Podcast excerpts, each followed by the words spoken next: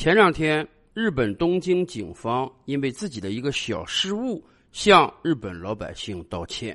这个事儿实际上并不是太大，但是通过阅读这则新闻之后啊，很多人才感觉到，原来貌似先进的日本今天是如此的落后吗？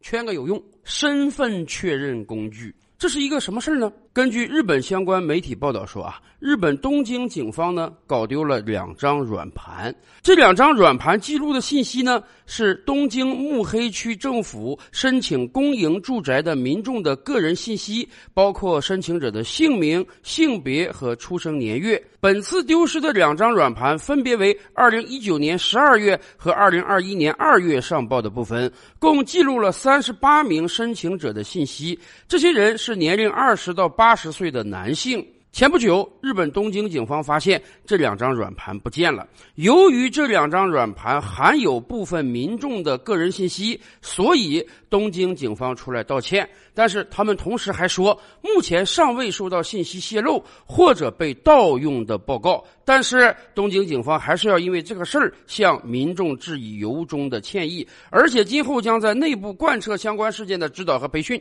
以防止此类事情再次发生。东京警方的认错态度是很好的，但是说实话，我估计他丢失的这个信息想被人盗用的可能性是极低的。为什么？因为这个信息的载体是软盘。什么是软盘呢？说实话，对于今天很多零零后而言，恐怕听都没听过这个词儿。早些年间，软盘是我们存储数据的很重要的一个工具。对于很多七零后、八零后而言啊，在他们的小学时代或者初中时代，第一次开始接触电脑，那个时候还得是硬件条件相对好的学校才有这个电脑机房。很多八零后回忆说啊，大概一个礼拜能学一次电脑。学电脑的时候，进入到电脑机房之时，你都得换上鞋套啊！老师会告诉你啊，这个电子计算机是非常金贵的电子产品，一定要无尘呐。我们得非常爱护这个电子计算机。那个时候，除了电脑之外，普通人接触最多的存储产品就是软盘了。有大一点但存储容量小的，也有这个当时最常用的三点五寸软盘，它的存储容量是一点四四兆。这是多么小的一个存储量啊！今天我们随便找一首 MP3 歌曲，它的大小就得三五兆左右。也就是说，当年一个小小的软盘，三张现在连一个歌都存不下来，更别提今天进入到五 G 时代之后，每个人每天你用个两三 G 的流量，那是太轻松的事儿了。是啊，时代在进步。别说二十年前，十年前的电子产品都通通被淘汰了。所以，对于今天的零零后、一零后而言，他们没有见过 BB 机，他们没有见过三点五寸软盘，这是非常正常的。电子产品的淘汰率是非常非常快的。然而，通过读到刚才这则新闻，我们才了解到。原来日本很多机构现在还在使用软盘啊！日本警方在记录相关信息的时候，竟然还在使用三点五寸软盘，而且要不断的在多个部门之间进行传送邮寄，这才使得出现了两张软盘丢失的情况。这实在是匪夷所思啊！今天数据的传输有多么简单？哪怕一个几百兆、一个 G 的视频，我们通过手机之间的传输，也就是几分钟的事情而已。而三点五寸软盘，它能承载的信息有多么小啊！而且大家知道吗？你那个电脑得有软驱。你才可以读取这个软盘上的内容，否则你拿到软盘也没有用啊！这就是我们说的，为什么东京警方多虑了。今天随便一个日本普通人捡到这个软盘，他想读取里面的内容，那都是很困难的呀。然而，对于今天的日本而言，还真的有很多公家机构还在使用软盘。不光警察局这样，日本有很多大型的银行也是这样。按道理讲啊。最后一张软盘在公开市场的出售，那恐怕也是十年前的事儿了。今天的电脑根本就不挂着软驱了，软盘早就离开我们的生活了。但是架不住日本有很多百年企业今天还用软盘存储着他们的信息，以至于啊，日本有的银行现在都苦不堪言，因为他们有很多几十年打交道的客户墨守成规。人家客户说：“哎，我跟你银行常年进行这个信息的往来，我们感觉到啊，这个软盘寄送比网络传输安全，而且不容易丢失信息，所以他们希望维持现状。”这马上都要二零二二年了，日本还有大量的银行和企业间的往来信息是通过三点五寸、一点四四兆的软盘来传送的，这怎么可能啊？非洲、南美都不会这样啊！然而，世界经济发达国家日本却还是这样，甚至。逼得有的银行说啊，有些企业，如果你还想用软盘跟我来传递数据的话，那对不起，每月我要收你五万日币的相关费用，因为今天用软盘传递信息实在是太不经济了，有时候真是挺让人费解的。按道理讲，日本的人均所得是非常高的，日本的 GDP 现在也是全球第三，日本的电子产业也异常发达，然而。很多日本企业和老百姓似乎还生活在上世纪八十年代。不光软盘啊，大家知道吗？日本有很多企业现在还在使用一种老古董的通信工具，什么呢？传真机。传真机似乎很多职场中的人现在都没听说过了。为什么？今天我们要传送数据，那不要太方便、太简单啊！早些年咱们还使用电子邮件，现在咱们早就使用什么微信群啊、钉钉群啊。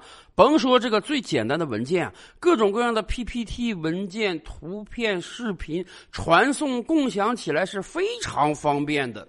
这些信息工具的出现呢，大大方便了我们的生活。然而，大家想象得到吗？今天日本很多大企业竟然还在使用传真机。什么叫传真机呢？我们得跟大家先科普一下，因为有些年龄小的朋友可能都没听说过这种产品。几十年前，稍微正规点的公司，那一定是要有固定电话的，同时也有传真机的。电话是传递语音的，那么传真机就是传递图文的。你这面可能有一个文件，有一个报表啊，有一个图片，你怎么让对方看得到呢？在那个年月啊，又没有电子邮件，当然没有微信群了。哎，传真机就发挥了很大的作用。你这个纸质文件在这头一传，人家对方呢就能接收得到。在那个年月，传真机当然是很有用的，所以几乎所有的公司那一定是有传真机的。然而，时代毕竟在进步啊，对于今天这样一个信息高速发展的时代，传真机早就落伍了。你只能传一个黑白的文件过来，由于分辨率的原因呢，也不是很清楚。你怎么比得过可以实时传递的电子邮件和各种各样微信群、钉钉群的信息啊？所以，对于大多数公司而言，这个传真机早就是个鸡肋了，完全没有存在的必要。甚至有很多刚进入到职场中的朋友们，听都没听说过传真机。可是大家知道吗？今天很多日本大企业还在使用传真机，咱们可以想象一下，它这个效率有多么的低下，甚至。就是因为使用传真机的原因，使得日本疫情控制的都不是很好。去年四五月份，日本疫情暴起之后啊，东京地区大概每天能新增确诊两三百个人。说实话，这个数字不大。啊。今天欧美很多大城市一天确诊一万人，那都是正常的。可是每天确诊这两三百人，你需要不断的地方政府和中央政府之间通气儿、传递信息吧？大多数国家呢，一定是用各种各样的通信软件传递的，很方便、很迅速啊。日本不是这样，日本当时竟然是使用传真机来传递信息的。东京下面的某个县区，比如说确诊了一例新冠患者，那么当地的卫生防疫部门会把这个患者的个人信息、确诊状态通过传真机呢传真到东京本部。东京本部呢经过确认，再把相应的信息呢回传到确诊的地方。所有这些复杂的信息交换呢，他们竟然都是使用传真机的。大家知道传真机的效率有多慢吗？而且当时人家东京本部的工作人员还说啊，得亏咱们现在啊，东京一天确诊的人数不是太多。我们一开始这个地方只有一台传真机，后来不够啊，又接了一台。我们这两台传真机估算过啊，大概能应对一天不超过三百个确诊患者的统计数字。换句话讲，如果东京当时一天确诊超过三百个的话，那么这两台传真机即便二十四小时超负荷运转，也承载不了这么多的信息。这都什么时代了？个人之间的传输信息都不至于这么落后。然而，日本政府官方机构统计新冠确诊患者这么重要的事情，竟然还在使用传真机。以往我们就讲过，应对新冠疫情速度是非常重要的，要在第一时间通过大数据找到确诊患者的密接、次密接，然后统统把他们隔离起来，斩断病毒传播的链条。这样才能迅速的把疫情控制起来。而咱们不说日本抗疫别的拉垮的地方了，就说这个信息传递的问题，你靠传真机它解决得了吗？你这个传真机顶天了，只能解决一下已确诊患者的信息归集问题。那么确诊患者的密接、次密接这么庞杂的信息，你靠传真机它传得过来吗？何止软盘和传真机呀？大家知道吗？日本民间今天还在使用一种更为古老的身份确认工具，什么呢？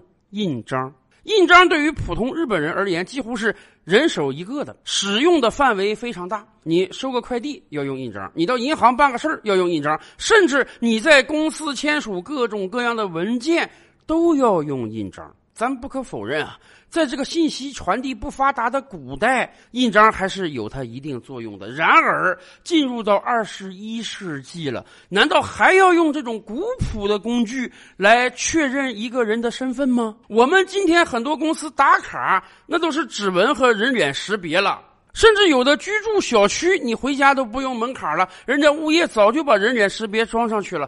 而日本今天还在使用这么传统的印章。作为身份的确认工具，大家不觉得可笑吗？当然，有的人说，因为日本比咱们发达呀。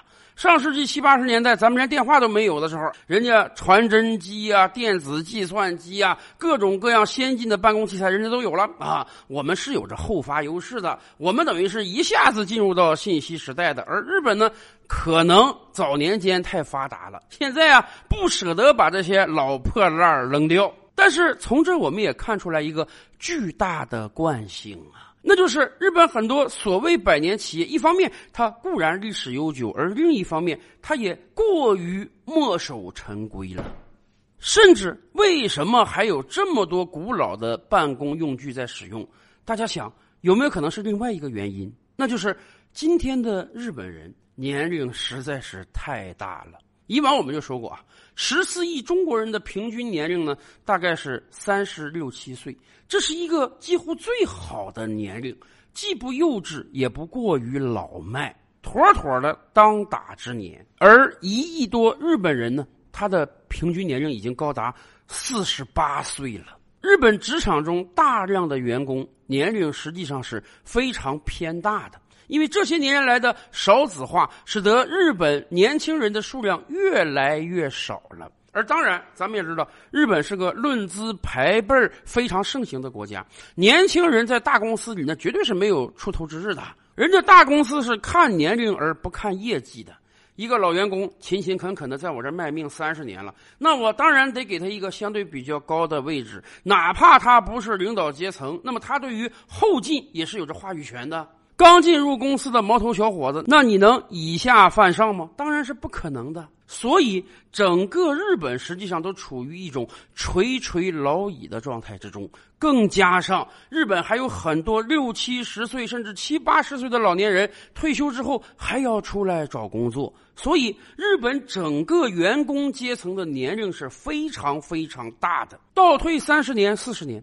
当这些老人刚刚进入到职场的时候，他们是使用印章的，他们是使用传真机的，他们是使用三点五寸软盘的。然而，当进入到信息时代之后，这些老人还把持着日本的各大公司，他们还是使用着巨大的惯性来进行经营的。那么，当然，对于日本职场中的老人而言，过往几十年使用软盘、使用印章、使用传真机太方便了，驾轻就熟啊！为什么要去使用电子邮件？要去使用各种各样的微信群、钉钉群这种即时交流工具呢？他们天然的对于这种新生事物有一种不信任感，以至于有的公司竟然能说出啊，这个软盘传递比网络传递更安全这种胡话。所以啊，今天日本真正的危机啊，它并不是。办公设备的老化，而是人的心态的老化，导致整个国家的老化。